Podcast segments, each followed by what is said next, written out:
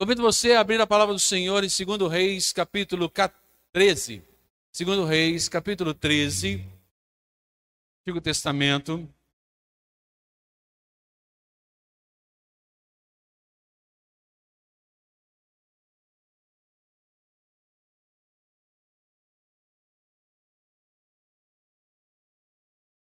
Nós vamos ler a partir do versículo de número 14, segundo Reis 13, a partir do versículo de número 14. Eu comentei já com alguns, você que você, você que foi encontrando, fique em pé, por favor, se assim desejar. Eu já comentei com as pessoas, com os amados. Minha Bíblia de leitura desse ano já está aqui reservada, separada. Esse ano nós vamos ler, eu vou ler a Bíblia, a nova tradução na linguagem de hoje. Você já separou a sua para a leitura desse ano?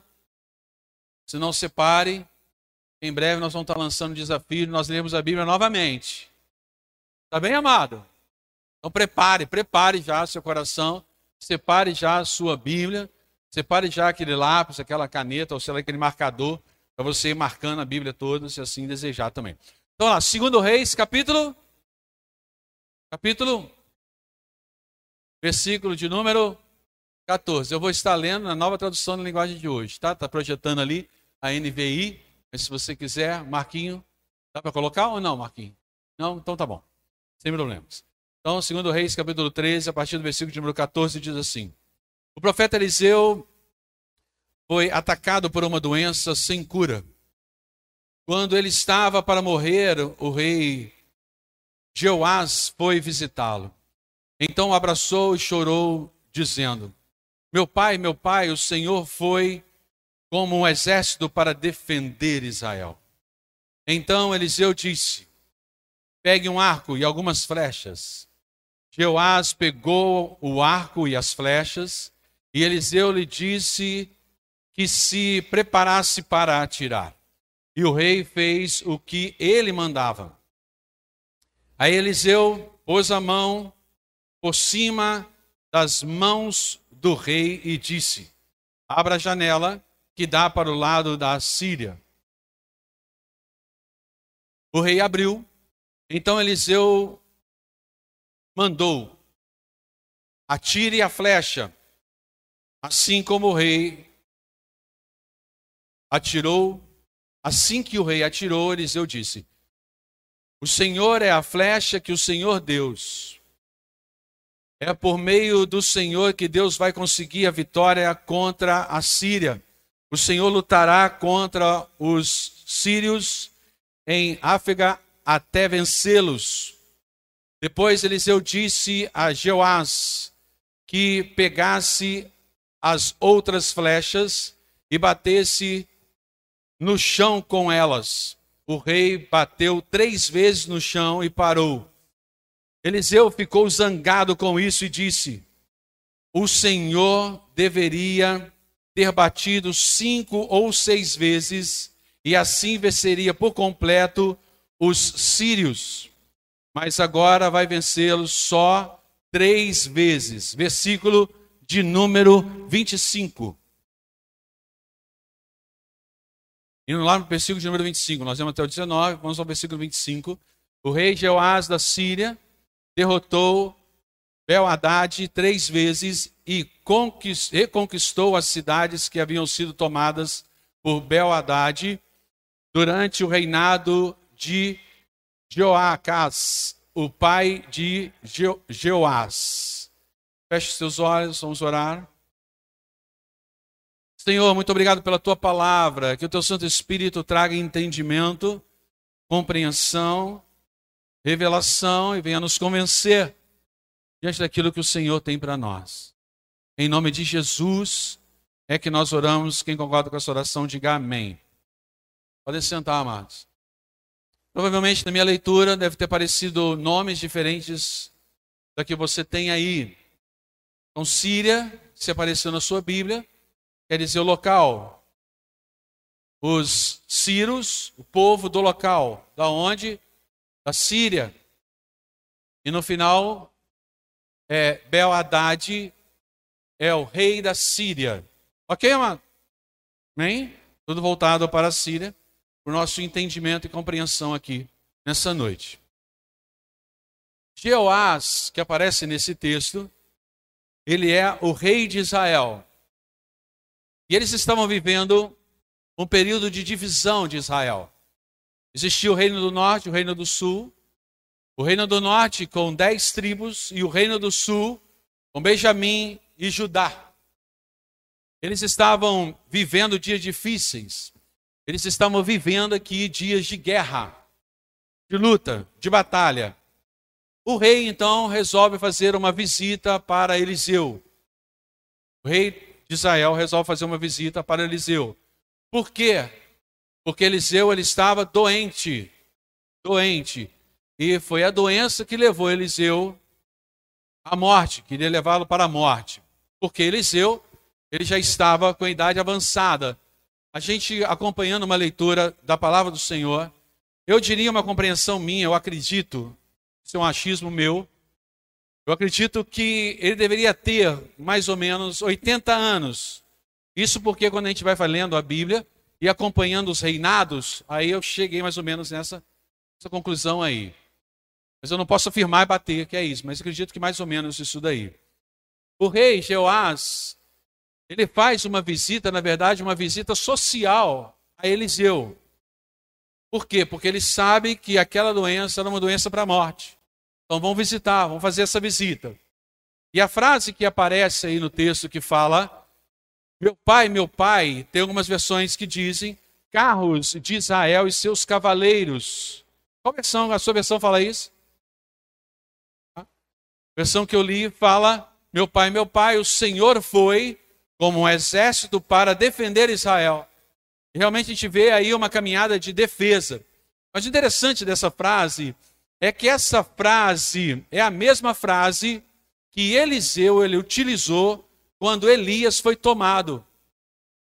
Quando Elias ele foi levado. Ele estava junto os dois, Elias foi levado aos céus, e aí diante disso Eliseu falou também essa frase. Eliseu, querido, ele deixa algumas lições para todos nós. Olha que interessante isso. Esse texto mostra um pouco isso para a gente. Quais lições? Com base nesse texto. A lição que ele deixa para nós é que ele mesmo doente procura ser instrumento de Deus para abençoar Israel. Isso nos ensina que mesmo que estejamos passando por momentos difíceis, nós podemos ser instrumentos de Deus para abençoar. É. Mesmo dessa maneira, a gente pode. Os nossos problemas não devem servir de desculpas para não sermos pessoas abençoadoras, abençoar a vida dos outros. Não, não pode, de maneira alguma. Então Eliseu dá uma instrução profética aqui nesse texto. Ele fala: janela que dá para o Oriente, ou abra a janela que dá para o lado da Síria. Ele está dando, na verdade, uma instrução profética. Por quê? Porque a Síria é inimiga de Israel. Inimiga de Israel. E conquista algumas terras que eram de Israel. E ele fala: atira a flecha. E ele atirou. A flecha, algumas versões dizem, a flecha da vitória do Senhor. Da vitória contra os sírios. Contra os sírios. Foi o que ele fez. Aí vem a profecia. Ele fala: Por que ferirás os sírios em África até os consumir? É interessante isso, porque a palavra aparece aí é até os consumir. Isso quer dizer que não era apenas para ganhar uma batalha ou duas batalhas, duas batalhas. Era até a batalha acabar é vitória total. Não ter mais problema contra aquela nação. Era uma declaração profética de vitória completa. Aí a gente lê o versículo de número 25, amém, amado? Mostra para nós que Jeoás, ele recuperou apenas três cidades para Israel. Três cidades que haviam sido roubadas de Israel. Ele conseguiu recuperar três. Essa briga já durava muito tempo entre Israel e os sírios. A Síria, muito tempo. Aí vem Deus com a solução do problema. Eliseu fala para o rei de Israel lançar as flechas e ele lança três vezes e para. Aqui nós temos a diferença entre duas pessoas. Isso, diferença entre duas pessoas. O rei Jeoás, que lança as três flechas, e Eliseu, que declara que o rei limitou o plano de Deus na vida dele. Isso mesmo, limitou. De um lado, conformado, e de outro lado, inconformado. É. O inconformado é alguém que quer experimentar mais de Deus. Isso, inconformado. Por isso a mensagem de hoje: inconformado.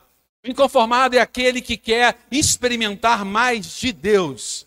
Alguém que sabe que Deus tem mais para fazer e por isso não se contenta com menos do que isso.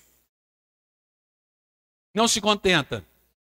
E assim acontece um choque de dois pensamentos. E que lição que nós podemos tirar para isso, para a nossa vida? Seja um inconformado.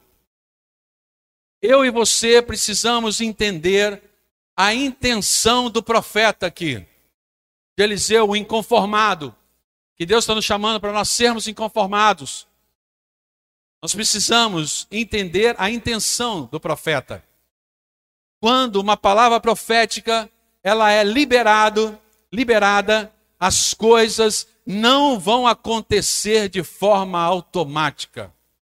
Palavra do Senhor liberada sobre nós, o caminho, as coisas não vão acontecer de forma automática. O Espírito Santo está sendo tão pedagógico com a gente nesse lugar, ele está sendo tão didático com a gente nesse lugar, que ele fala o caminho. É um caminho, é um processo que nós precisamos entrar. E a Bíblia nos mostra promessas incondicionais e promessas condicionais. Então, para nós vivermos essa palavra profética que o Senhor lançou para nós, e a palavra profética que está sobre a tua vida, precisa ter a sua intenção. Só que existem exatamente promessas do Senhor que são incondicionais e que outras são condicionais. Vamos falar um pouco sobre incondicional. O que é uma promessa incondicional do Senhor? Ele prometeu que ele vai voltar, certo? Independe se você crê ou não nisso. Ele vai voltar. Não depende de condição de ninguém, ele vai voltar. Quer a gente creia ou não, ele vai voltar. Quer a gente queira ou não, ele vai voltar. E tem as promessas que são incondicionais. São condicionais, desculpa. Promessas condicionais. Exemplo, Deus, ele falou para Abraão que em ti serão benditas todas as famílias da terra, certo? Mas a palavra do Senhor em Gênesis 18, 19 diz que Deus escolheu Abraão para que ele ordene seus filhos no caminho do Senhor.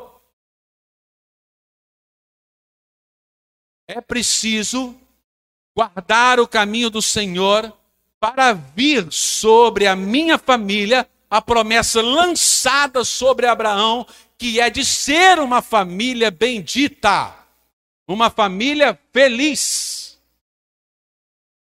É. Então tem condição aqui. Tem que ordenar os seus filhos. O caminho é um projeto de relação do ser humano com Deus. Então, esse caminho que o Senhor está falando é exatamente ter a nossa intenção de nós termos um relacionamento íntimo e próximo com o Senhor. Vamos a outro exemplo. No Novo Testamento, também mostra isso quando a gente lê lá em 2 Coríntios, desculpa, 2 Timóteo, capítulo 1, versículo de número 18. Vocês estão comigo, amados? Amém? Estou muito, muito silêncio assim. Pastor, porque a gente está prestando atenção. Glória a Deus. 1 Timóteo capítulo 1, versículo 18, tem lá, combate o bom combate. É Paulo direcionando uma palavra para Timóteo. Tá certo? Então, Paulo está falando para Timóteo que não é porque ele tem uma palavra profética sobre ele que está tudo resolvido e garantido. É preciso combater o bom combate. É preciso. A palavra profética ela sinaliza, mostra a intenção de Deus para nós, para cada um de nós. Só que nesse ambiente profético, de palavra liberada do Senhor sobre nós, é preciso uma intenção minha com Deus. Quando Eliseu fala para o rei atirar, ele atira a flecha. Essa é a flecha da vitória contra os Círios. A flecha não se transformou, a gente sabe que ela não se transformou no míssil poderoso, certo, amado? Não se transformou. Que míssil poderoso que acabou com os sírios. Não, não, não, com a Síria. Não, não, não. Só que espiritualmente era uma declaração, era um ato profético, um gesto profético, uma atitude que mostra que vou vencer. É parte de um ato de fé. Precisamos entender que a quantidade de vitória que vamos ter não para na declaração de Deus. Se Deus falou, está falado, sim ou não? Se Deus falou, está falado, sim ou não? Sim. Mas se mas este falar de Deus se concretiza na minha postura.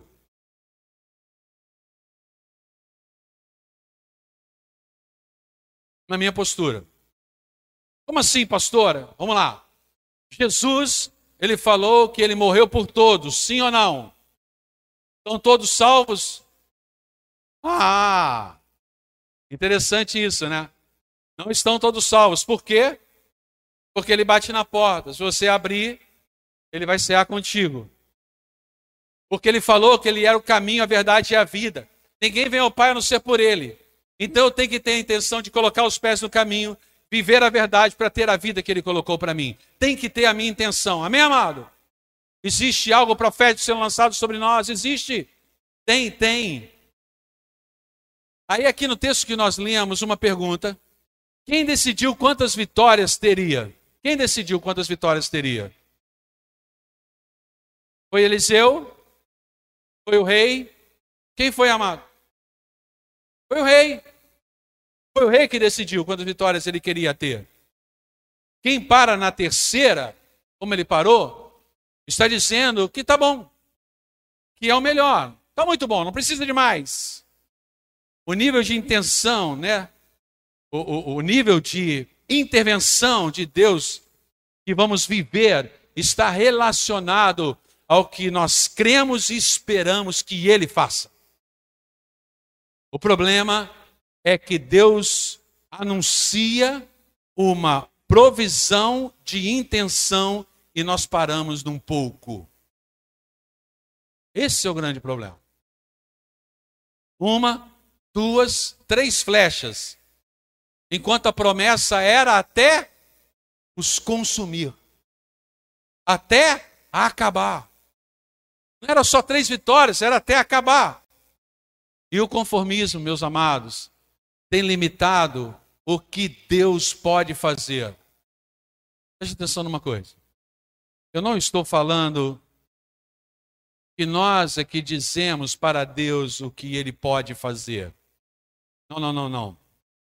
Porque Deus, ele não é o nosso servo, ele é o nosso Senhor. Nós não podemos tirar o texto do contexto. Amados, uma palavra profética foi liberada sobre nós, que é o caminho. E essa é a vontade dele, mas dentro dessa palavra profética, nós é que determinamos a intenção que nós vamos vivê-la de intimidade com o Senhor. é o nosso conformismo que muitas vezes tem limitado uma ação profunda de Deus em nós. Nós estamos muitas vezes satisfeitos antes de alcançar o melhor de Deus para nós. Não estou falando aqui de teologia de prosperidade, não. Por favor, quero que vocês me olhem dessa maneira. Não estou falando sobre isso. Quem sabe esse rei que atirou três flechas só estava pensando nele, ou na sua geração, né? Minha geração vai ver. Outra geração é que se vire. Não sei. É interessante a continuidade dessa história que nós lemos. A Síria, amados, foi derrotada exatamente três vezes. Diante das três flechas que foram lançadas, a Síria foi derrotada três vezes. Mas ela conseguiu se recuperar e voltou ao que era. É. O que era. E tem muita gente que é assim. Que não vai exatamente naquilo que o Senhor liberou até acabar. Até acabar. Que essa é a promessa do Senhor. Pessoas precisando de ajuda com os filhos, pessoas precisando de ajuda com a família, pessoas precisando de ajuda financeira no casamento. Se a gente ganha uma sobrevida, se conseguimos respirar um pouco mais, já está bom. Enquanto o Senhor liberou sobre nós a vitória total. Por que, que a gente para ali? Sendo que aquilo que o Senhor liberou foi de algo total. Vamos dar um exemplo para ficar ainda mais claro para todos nós. Igual o vício do cigarro. A pessoa fuma, sei lá, três maços de cigarro por dia. Ela fica feliz porque ela foi abaixando e ela começou a fumar oito cigarros por dia. Ela está feliz da vida. Enquanto o Senhor tinha vitória total para ela, ela parou nos três. E ela está feliz. Basta ter um problema, amado. Basta ter uma dificuldade. E os três maços voltam. Por quê? Porque não chegou na totalidade daquilo que Deus liberou. Jogou três flechas. E não é isso que o Senhor quer. Não podemos nos conformar com menos que Deus tem para nós. Daquilo que o Senhor tem para nós. Então o conformismo limita a ação de Deus, mas o inconformismo libera o surpreendente de Deus em nós. Volto a falar. O inconformado não é ser ingrato. Repita comigo, fala inconformado não é ser ingrato. Nós não estamos aqui falando para você não ser grato pelo aquilo que você tem, tá bem, amado? Não estamos falando isso. A palavra do Senhor, ela fala: "Seja fiel no pouco e sobre o muito te colocarei". Algumas pessoas interpretam de determinada maneira esse texto. Esse texto, amados, mostra para que aquela pessoa que administrou pouco ela sabe que aquele pouco não é dele. E quem administra o pouco sabendo que não é dele, que ele recebeu das mãos do Senhor, o Senhor não tem dificuldade de colocar sobre o muito. Porque quem administra o pouco sabendo que não é dele, quando o Senhor coloca sobre o muito, ele sabe também que não é dele. Que é tudo do Senhor. Essa é a grande diferença. Não é porque eu vou ganhar mais é porque o meu coração está certo em Deus. Meu coração está correto em Deus. Então nós não podemos, de maneira alguma, no pouco, ter um coração ingrato. Deus quer que você viva o surpreendente dele. Amém, amado? Glória a Deus. Eu ia parar a mensagem aqui, mas eu vou seguir. Posso? Então tá bom. Preste atenção. Vamos colocar o poder do inconformismo do inconformado.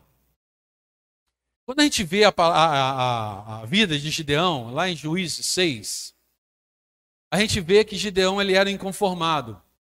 Porque quando você lê Juízes 6, versículo 12 e 13, você vê que Gideão chegou com várias perguntas para Deus.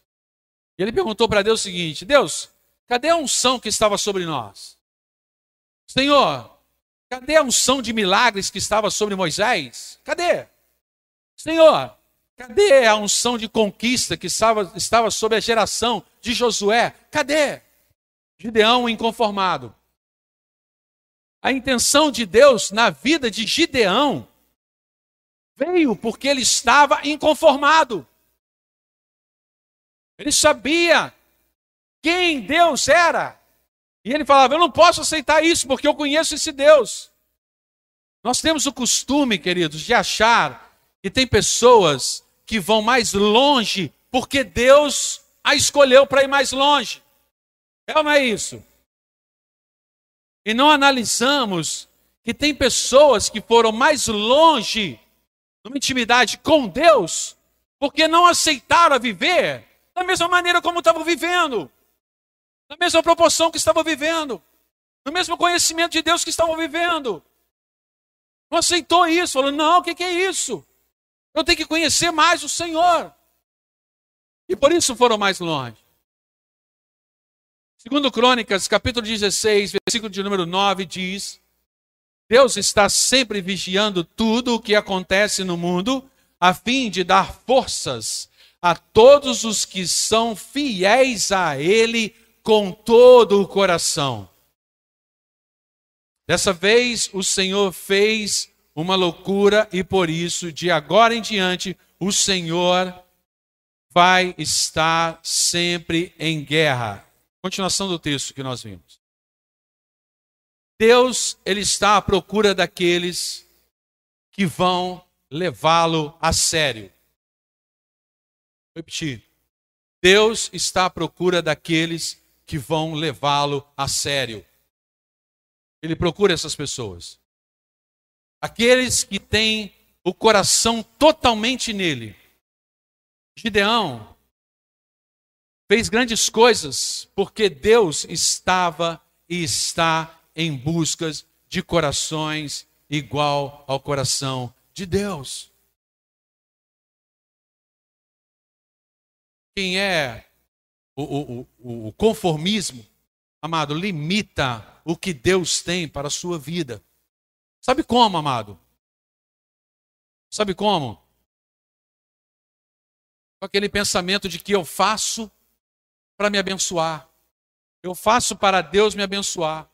Queridos, isso é lei do mundo. É a lei do mundo, do mérito e demérito. Isso não é lei do céu. Eu faço algo, eu sirvo para Deus me abençoar. Não, não, não, não, não, não, amado. Jesus, quando a pessoa tem esse tipo de pensamento, eu faço para Deus me abençoar, eu já falei isso várias vezes nesse culto, né? Só nesse culto. Quando nós temos esse tipo de pensamento, nós estamos colocando Jesus Cristo como o nosso servo e não o nosso Senhor. Nós temos que colocar Ele como nosso Senhor. Por isso, quando nós colocamos Ele como nosso Senhor, nós nos tornamos pessoas inconformadas. Então, o inconformado, ele abre as comportas para aquilo que Deus tem. É. Aquilo que Deus tem. De presença do Espírito de intimidade com o Senhor, de conhecer o cheiro do céu. Isso mesmo. Eu não dou porque Deus vai me abençoar. Eu dou porque eu sei que Deus reina na minha vida. Isso é a lei do céu. Eu não serei abençoado, eu já sou abençoado. O Senhor já me escolheu. Ele já sabe o meu nome. Eliseu, amado, me mostra um inconformado, como eu falei com vocês. Eliseu, ele foi discipulado por Elias, que viu Deus parar o céu e viu também o rio se abrir, o rio Jordão se abrir. Ok? Elias. Aí, acompanhando, né, Eliseu viu Elias sendo instrumento de Deus para essas coisas acontecerem. Aí Eliseu ele tinha exatamente uma missão de substituir Elias. Eliseu então aceitou o desafio e para substituir Elias. E ele vira e fala assim: Eu vou substituir Elias, mas eu quero porção dobrada.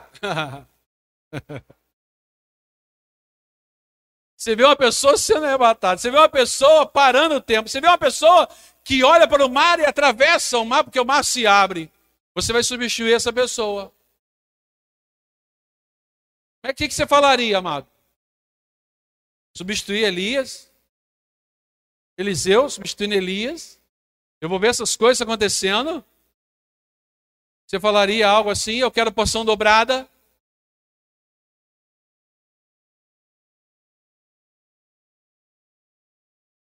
Quando Eliseu pede isso, Elias ele fica espantado. Por quê? Porque Eliseu já tinha visto essas coisas que Elias fez, que o Senhor fez com que Elias, grande de outros milagres mais. Imagina a cena do mar aberto, amados. Consegue imaginar? Como é que você passaria por esse mar aberto que foi na sua frente? Chegou lá alguém, mar aberto. O que você faria? Oh, pastor, eu pegaria exatamente meu celular e tirava uma selfie. Ia mostrar, né? Ia postar no meu Instagram. Sim ou não? Eu estou passando lá com ele, né, Elias, Eliseu ouvindo isso, eu falei assim, peraí, Elias, segura a onda aí que eu vou tirar uma selfie. Na volta, amados, Elias já não estava mais. Só Eliseu. O conformado pensaria assim: ah, eu já passei aqui, o mar se abriu, agora não tem problema nenhum, vou passar nado. Eu já passei aqui desse jeito. Esse é o conformado. O inconformado é o quê? Ah, eu passei aqui, se abriu, estou na volta, vão abrir de novo. Sim ou não? Não é isso, amado? E foi o que aconteceu. Queridos, preste atenção. Se você já viveu o bom, queira viver hoje o melhor. Amém, querido? Queira viver o melhor. Quando o Senhor traz a palavra profética para nós no ano passado, de propósito, e depois a palavra profética, o caminho, está claro para mim que a revelação dele é progressiva.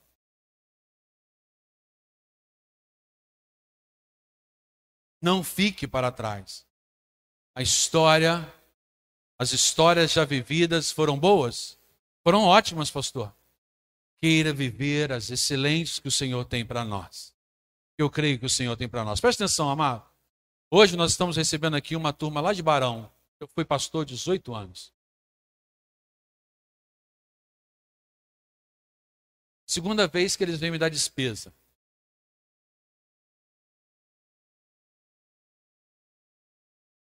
Depois eu mando a conta. Brincadeira. Na verdade, eles pagam tudo. Eu vivi momentos maravilhosos com eles. Eles sabem disso. Momentos maravilhosos. E os momentos mais maravilhosos que eu estava vivendo, exatamente com aquele rapazinho que está sentado ali, o Senhor foi e me tirou de perto dele.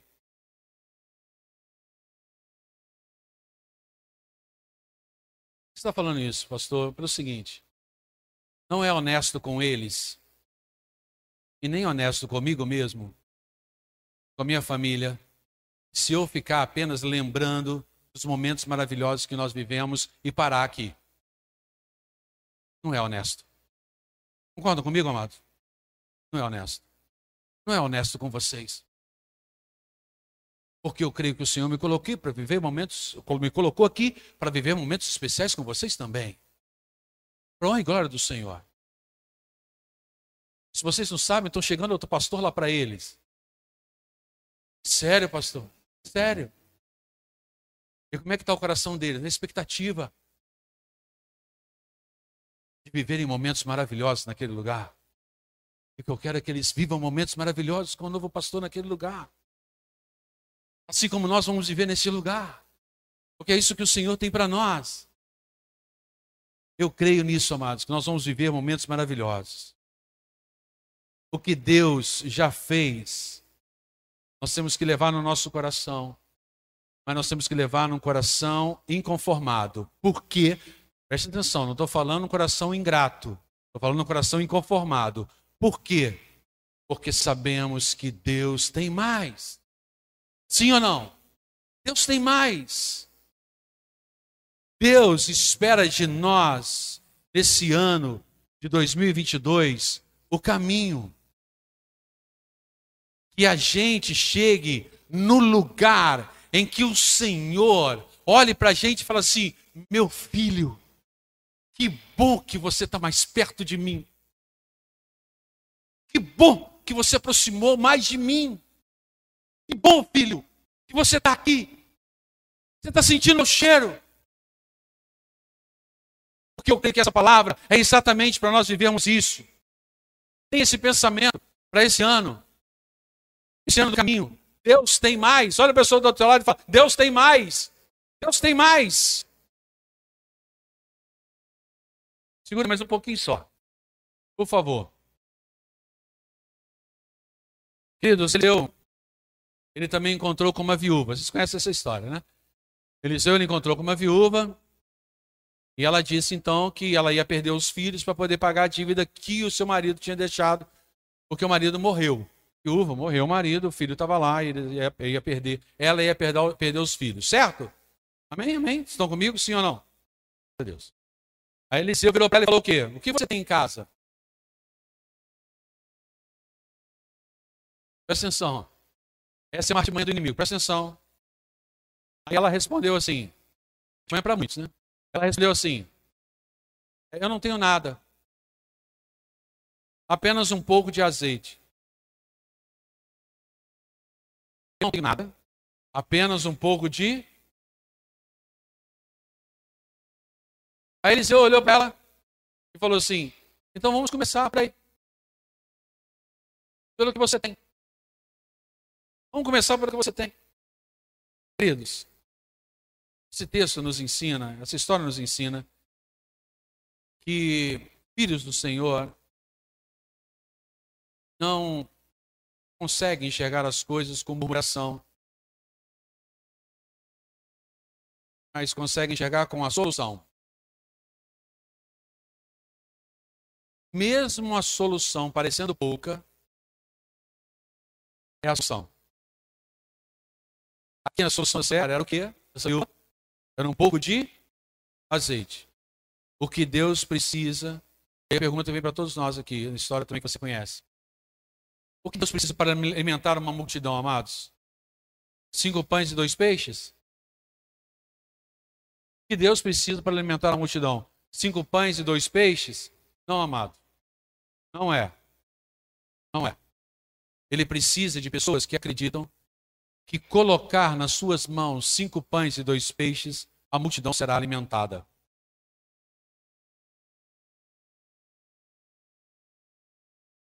Deus não precisa de muito. Porque Ele quer a intenção nele. O Senhor quer resposta de pessoas que decidem se envolver com Ele, com aquilo que você tem.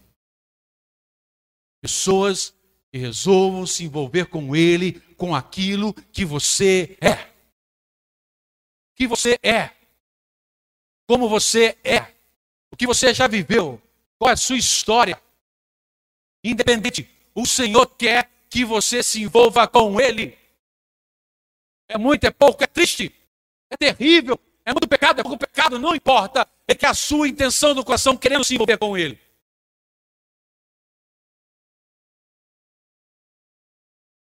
Às vezes eu fico perguntando a respeito do dízimo. Por que dízimo? 10%. Porque Deus precisa de dinheiro, amado? Não, não. Ele precisa de pessoas que apresentem Adore Ele na certeza que é Ele que sustenta e nos leva para mais e mais ao ponto de atingir os nossos filhos e as nossas famílias.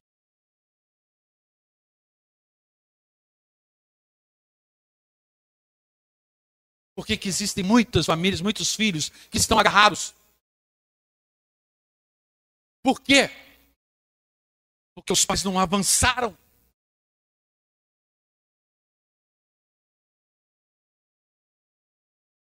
Na entrega total do Senhor. E Eliseu ele falou: Vamos começar com isso. Pega lá as vasilhas, pede aos seus filhos para pedir a vizinhança, né? E aí fala ainda por cima, não poucas, pede muita. Mas só tinha um pouco de azeite lá. Porque isso mostra para nós, não muito, é, é, não poucas. Porque vasilha pela metade é só meio milagre. Quem determina a quantidade de azeite não é Deus, mas quem, quem arruma as vasilhas.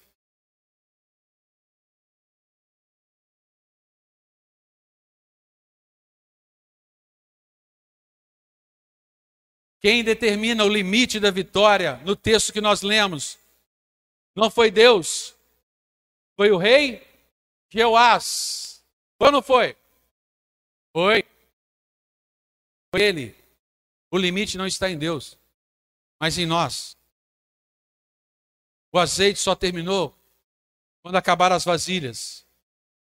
O agir de Deus vai ser do tamanho da nossa fé da sua ação diante daquilo que o Senhor te fala. A sua postura diante daquilo que o Senhor te fala. A sua atitude diante daquilo que o Senhor te revela. É, isso mesmo. As ilhas, elas ficaram enchendo ali aquela viúva com uma instrução. Vamos lá, se estiver anotando aí. Segundo Reis, capítulo 4, fala sobre isso. Eu vou ler aqui, versículo 4. Diz assim, Eliseu disse, Vai pedir aos seus vizinhos que emprestem muitas vasilhas vazias. Pois vocês, seus filhos, depois vocês, seus filhos, entrem na casa. Fechem a porta e comecem a derramar o azeite nas vasilhas. E vão pondo de lado as que forem ficando cheias. Encha a vasilha, coloca do lado. Busque, coloque outra vasilha. E assim vai.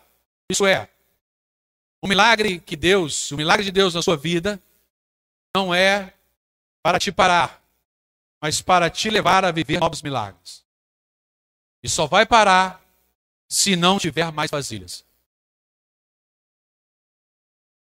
Isso é, se sua fé ficar parada, se você não estiver caminhando. Não permita entrar na zona de conforto. Não permita entrar na zona de conforto. Queira cada dia mais e mais com o Senhor. Há tempos atrás, eu me deparei com uma, uma, uma foto muito interessante. Eu falei hoje pela manhã, pastor está chique. Estou conseguindo passar daqui as, as projeções. E vai chegar aqui que é. Essa daí. Uma borboleta vira para para uma o quê? Lagarta e fala assim: se você não se transformar, nunca vai voar. Não haverá borboleta se a vida não passar por uma longa e silenciosa metamorfose. Certo, amados? O que é metamorfose? É deixar de ser largada para se tornar uma borboleta. Isso daí. O Senhor quer nos levar para uma transformação do nosso ser.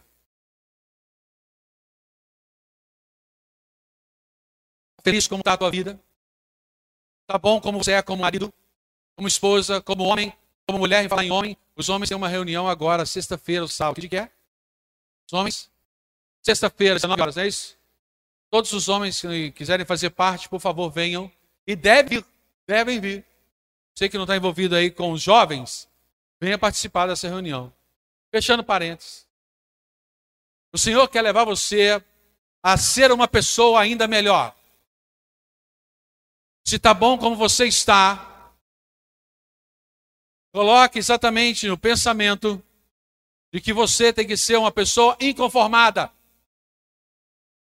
Para se tornar uma pessoa que o Senhor quer fazer na tua vida. Essa mensagem de hoje é exatamente para atingir o seu coração dessa maneira. Essa igreja dessa maneira. Tá bom, não entre no conformismo. Seja inconformado, porque o Senhor tem mais a você. Volto a falar. Não é para você deixar de ser agradecido por aquilo que Deus já fez. Que o Senhor está fazendo. Mas para você não se contentar com aquilo que Deus já fez. Eu sou grato a Deus porque estou completando exatamente 20 anos de pastorado. 20 anos de pastorado, depois de formado. Novo desse jeito, obrigado pelo novo. Mas eu creio. Mas eu creio que tem muito mais. Ok, Isis? Obrigada. Tem muito mais. Tem muito mais o Senhor para nós. Eu não posso precisar cruzar meu braço e pronto. Não, não. Tem muito mais. Eu tenho no meu coração, amados, que nenhuma experiência com Deus se compara àquela que está por vir. Você quer ver isso? Em nome de Jesus. É o que Deus quer. O Senhor quer que a gente caminhe. Para terminar. Josué 13, versículo número 1, pessoal do louvor, por favor. É Josué, porém, já idoso, entrando em dias, e disse o Senhor, velho, entrando em dias, e ainda muitíssima, terra ficou para se possuir. É, Josué tinha passado por várias conquistas, porque foi ele que entrou na terra prometida, e começou já a viver aqueles momentos. E o livro de Josué, a gente vê que é uma caminhada. Mas o livro de Josué é uma caminhada de conquistas. Então a gente lê, né? Várias conquistas aconteceram ali. Tudo sob a orientação de Deus. E Josué já estava idoso. E Deus ainda diz para ele assim: ainda tem muitíssimas terras para serem conquistadas. Vamos nessa? Ó. Vamos, Lúcia, vamos? Vamos, vamos? Está preparada? Amém? Junto com a Beruca, a senhora comeu, vamos nessa. Ah, tem muitíssimas coisas ainda para o Senhor quer fazer na tua vida, na minha vida. Muitas coisas. Não podemos ser miseráveis e parar quando as coisas estão boas para nós. Grave isso. Não podemos. Não podemos. As coisas têm que estar boas para Deus. É isso mesmo. Tem que estar boa é para Deus. Por isso Ele está te chamando para você viver o caminho. Qual é o limite de Deus? O limite de Deus vai além do que nós podemos ver e imaginar. Então, meu amado Senhor, vira e fala assim: entra no caminho, entra no caminho. Segue no caminho, vou seguir no caminho. Aonde vai me levar, Senhor? O Senhor me chamou para o caminho. Eu estou aqui. E o Senhor vai me levar onde o Senhor quer, porque o que o Senhor tem para mim é bom, perfeito e agradável. O que o Senhor tem para mim é algo especial. E eu vou viver esse algo especial. Quantas crianças nós temos nessa igreja? Nós teremos muito mais. Quantos jovens nós temos nessa igreja? Nós teremos muito mais. Quantos idosos nós temos nessa igreja? Nós teremos muito mais. O Senhor vai alcançar vidas através do testemunho, amado. Porque você estará numa intimidade com o Senhor, aonde as pessoas vão olhar para você e vão dizer assim: é isso que eu quero. É isso que eu quero viver. Em nome de Jesus, fique em pé, por favor. Eu quero que você viva, porque eu não enxergo de outra maneira quando o Senhor trouxe essa palavra para o meu coração, para liberar sobre essa igreja. Porque se fosse só para mim, eu não teria revelado aqui na igreja o caminho. Eu teria guardado, buscaria isso em Deus, de forma particular. Mas eu creio que o Senhor liberou isso para nós, para você que entrou neste lugar. Como é que está a sua vida? Está boa? Ah, queira algo mais do Senhor. Pastor, está uma miséria. Está terrível. Não está legal. Não está bom. Não está caminhando bem. Não vai e vem, não vai e vem. Não, não, não. A partir de agora, querido. Mesmo que você entre no caminho engatinhando, sabe? Entra nesse caminho engatinhando e deixa o Senhor te levantar. E quando menos você esperar, você não precisará rastejar, porque você está correndo. Porque o Espírito Santo vai te capacitar com o poder dele sobre a tua vida.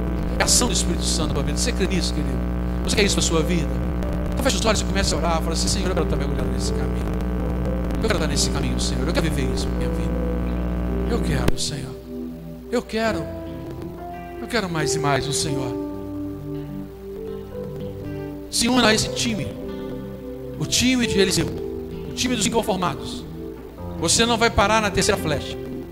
É muito mais. Temos que nos posicionar Deus. Se posicione e fala: Senhor, eu mergulho na tua presença. É isso que eu quero para minha vida. Em nome de Jesus. Em nome de Jesus.